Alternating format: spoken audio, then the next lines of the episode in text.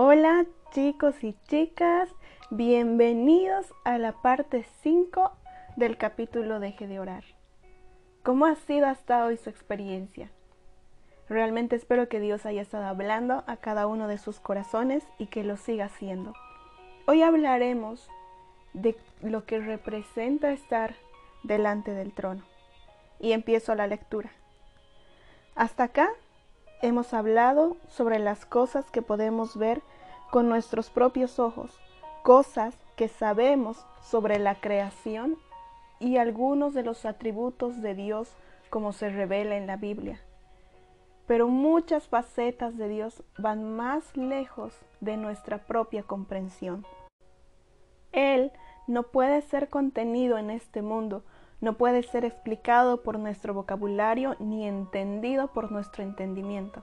Sin embargo, en Apocalipsis 4 e Isaías 6 tenemos dos visiones distintas del salón del trono de Dios.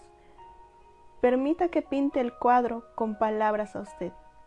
En Apocalipsis, cuando Juan relata su experiencia de ver a Dios, es como si estuviera luchando por encontrar palabras terrenales para describir la visión que tuvo el privilegio de ver. Describir a aquel que está sentado en el trono con dos piedras preciosas, jaspe y coralina, y la zona de alrededor del trono como un arco iris que se esparcía a una esmeralda. Dios que está en el trono se parece a radiantes piedras preciosas más que a carne y sangre. Este tipo de imagen poética y artística puede ser difícil para nosotros, que no pensamos de este modo. Así que imagine el atardecer más increíble que haya usted visto nunca. Recuerde esos radiantes colores brillantes del cielo, el modo en que se detuvo a mirarlos con reverencia. Y como palabras, wow y hermoso, parecían ser tan insuficientes. Eso es solo un poco de lo que Juan está hablando en Apocalipsis 4, cuando trata de articular la visión del salón del trono celestial.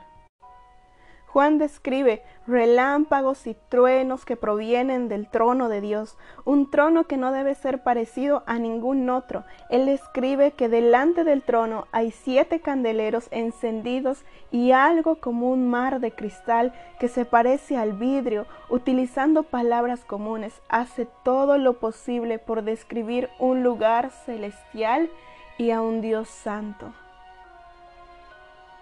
Lo más hermoso para mí es el modo en que Juan describe a los seres que rodean el trono.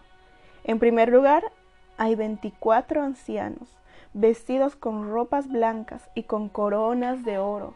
Luego Juan describe cuatro seres con seis alas y con ojos que cubren todo su cuerpo y sus alas. Uno tiene un rostro de león, otro de buey, otro de hombre y otro de águila. Yo trato de imaginar cómo sería si yo realmente llegase a ver una de esas criaturas en el bosque o en la playa. Probablemente me desmayaría. Sería aterrador ver un ser con rostro de león y con ojos todo alrededor de él y por dentro de él. Como si la descripción de Juan no fuese ya bastante extraña, luego pasa a decirnos que esos seres dicen, los veinticuatro ancianos se ponen sus coronas de oro delante de aquel que está sentado en el trono, se postran delante de él y dicen, Digno eres, Señor y Dios nuestro, de recibir la gloria, la honra y el poder, porque tú creaste las cosas por tu voluntad existen y fueron creadas.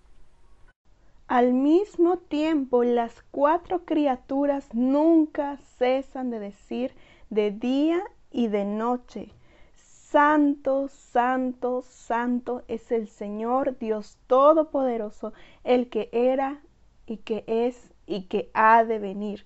Imagine estar en ese salón rodeado de los ancianos proclamando la dignidad de Dios y de las criaturas declarando la santidad de Dios. El profeta Isaías también tuvo una visión de Dios en su salón del trono, pero esta vez es un cuadro más directo. Vi al Señor sentado en el trono. ¡Guau! Isaías vio esto y lo vivió. los israelitas se ocultaban siempre de Dios. Pasaba por un campamento porque tenía demasiado miedo a mirarlo. Aún a sus espaldas, cuando él se alejaba, tenían miedo de morir si veían a Dios. Pero Isaías miró y vio a Dios. Él escribe en que en el extremo de su manto de Dios llenaba todo el templo y que había serafines por encima de él. Los serafines tenían cada uno de ellos seis alas similares a las criaturas que Juan describe en Apocalipsis, Isaías dice que ellos clamaban el uno al otro diciendo, Santo, santo, santo es el Señor Todopoderoso. Toda la tierra está llena de su gloria. Entonces los cimientos temblaron y el humo llenó la casa, lo cual es similar a la descripción de Juan de los relámpagos y los truenos. La descripción de Isaías es menos detallada que la de Juan pero Isaías comparte más de su propia respuesta a estar en el trono de Dios. Sus palabras hablan en la estela del salón lleno de humo y los cimientos temblando. Ay de mí, estoy perdido. Soy un hombre de labios impuros. Y no obstante, mis ojos han visto al Rey, al Señor Todopoderoso. Y entonces uno de los serafines le trae a Isaías un carbón que había estado en el altar. La criatura toca la boca de Isaías y con el carbón ardiente le dice que su culpa es quitada. Ambas descripciones tienen un propósito. La de Juan nos ayuda a imaginar cómo es el salón del trono de Dios, mientras que la de Isaías nos recuerda cuál debería ser nuestra única respuesta a un Dios así. Que el clamor de Isaías sea también nuestro clamor. Ay de mí, somos un pueblo de labios impuros. Quizá necesitemos respirar hondo por un momento después de pensar en el Dios que hizo las galaxias y las orugas, aquel que se sienta en el trono y es eternamente alabado por, por ángeles y seres fascinantes que si fuesen fotografiados saldrían en las noticias en un horario de máxima audiencia durante semanas.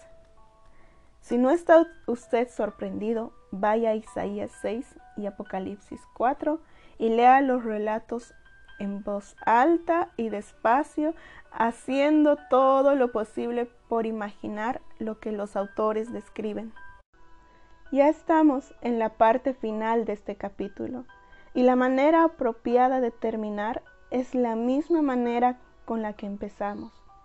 Estar en reverencia, en silencio, delante de un Dios poderoso y temible, cuya tremenda dignidad se hace aún más clara cuando nos vemos a nosotros mismos como seres diminutos que necesitan de Él, en comparación con Él y que realmente hemos sido bendecidos y llenos de su gracia, de su amor y de su misericordia. Ese Dios santo, todopoderoso, digno, incomparable, omnisciente.